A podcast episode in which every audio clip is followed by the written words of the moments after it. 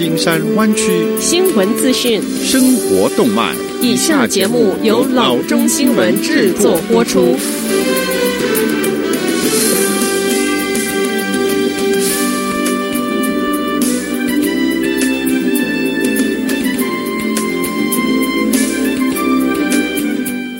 各位听众，大家好，欢迎来到老中广播电台的节目，我是君君。我们首先来关注今天的旧金山湾区地方消息。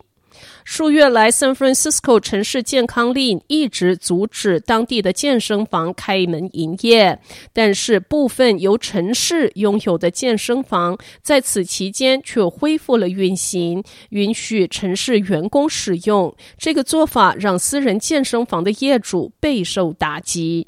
CrossFit Golden Gate 的 Daniel Rapkin 说：“令人震惊，也令人愤怒。”他说：“为了让他在 Sutter Street 的健身房能够支持下去，他已经竭尽自己所能。”他说：“即使他们被曝光，也没有任何的反响，没有结果，这太令人震惊了。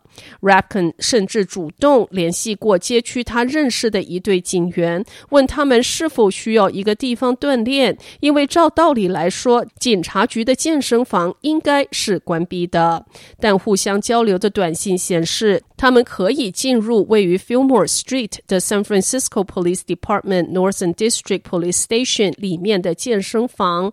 他表示，警局里面的健身房制定了安全和清洁规程以及使用的限制。Castro 的 MX3 Fitness 老板 Dave 说：“这表明，在城市员工被允许做什么和 San Francisco 的居民被允许做什么之间，似乎存在某一种的双重标准。”城市无意间做成的一件事，也就是证明了室内锻炼其实是安全的。Dave 说：“因此，在这一点上，我们只是要求他们允许我们为 San Francisco 的市民提供与 San Francisco 城市员工拥有一样的锻炼特权。”开放的不仅仅是为警员开放的健身房，Hall of Justice 健身房一个标牌显示，对他们的客户，这中间是包括法官、律师、法警和律师助理，七月一日起使用的规则。有媒体向城市征求他们的说法，得到的答复是现行的健康令不允许室内健身房的运营，并且根据市长 London Breed 最新重启声明，私人健身房至少关闭到本月底。下则消息。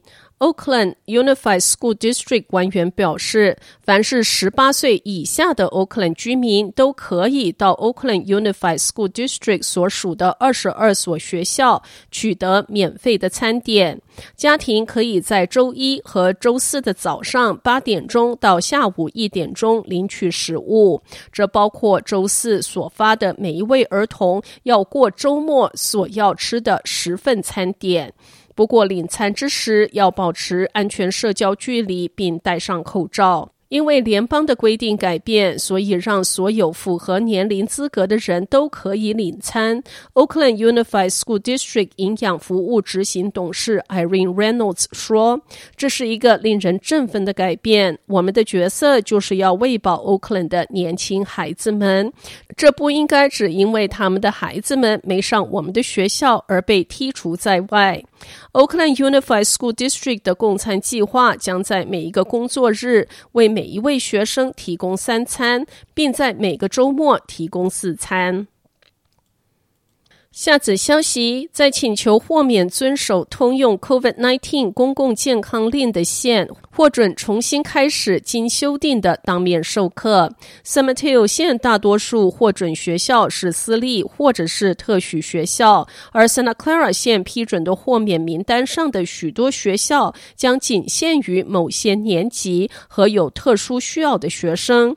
例如，Campbell Union School District 获准提前对过渡幼稚园至六年级的学生开放当面授课。Marine 现说，已经有十五所学校获准九月八日开学。在其他的县，重新开放目标日期各有不相同，有些尚未确定。作为豁免申请城市的一部分，学区必须制定重新开放的计划，对消毒、集中照顾、健康筛查、接触追踪和所有工作人员检测作出规定。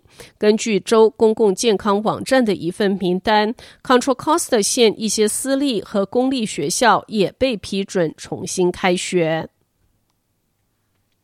下则消息：Santa Cruz 县警长办公室上周六称，因为涉嫌与一名囚犯有不正当关系，他的一名警员上周五的晚间被捕。据警长办公室，三十一岁的警员 Jessica Smith 因涉嫌与囚犯发生性行为、公职人员攻击行为以及未经授权使用电脑而被捕。在收到 Smith 与一名正通过受监督释放专案服刑的囚犯有不正当关系的举报之后，探员开始调查 Smith。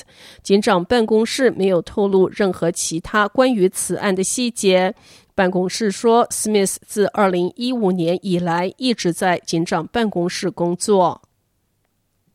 下则消息三河 C 警察局称，上周六清晨发生一起救护车撞死行人的交通事故。警方说，这起事故发生在快到清晨五点之时，地点在 McKee Road 以及 Checkers Drive 地区。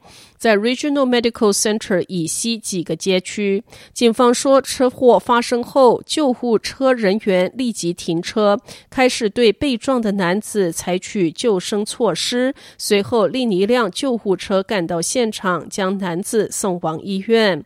但是，这名男子在医院被宣布死亡。这是 San Jose 今年第二十九起交通事故死亡，也是第十三起行人死亡的事故。有任何线索，请联系警局交通调查科探员 Malvido，电话四零八二七七四六五四。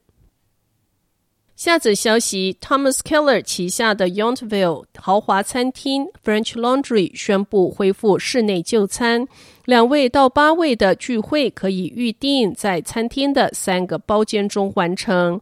这是一个完全沉浸式和个性化的体验，每位客人八百五十元，一次只供应三张台位。菜单上有些什么呢？一瓶二零零六年的 Dom Perignon 松露 Regis Ova 鱼子酱、鹅肝酱和与牛肉，以及丰富的小吃和甜点。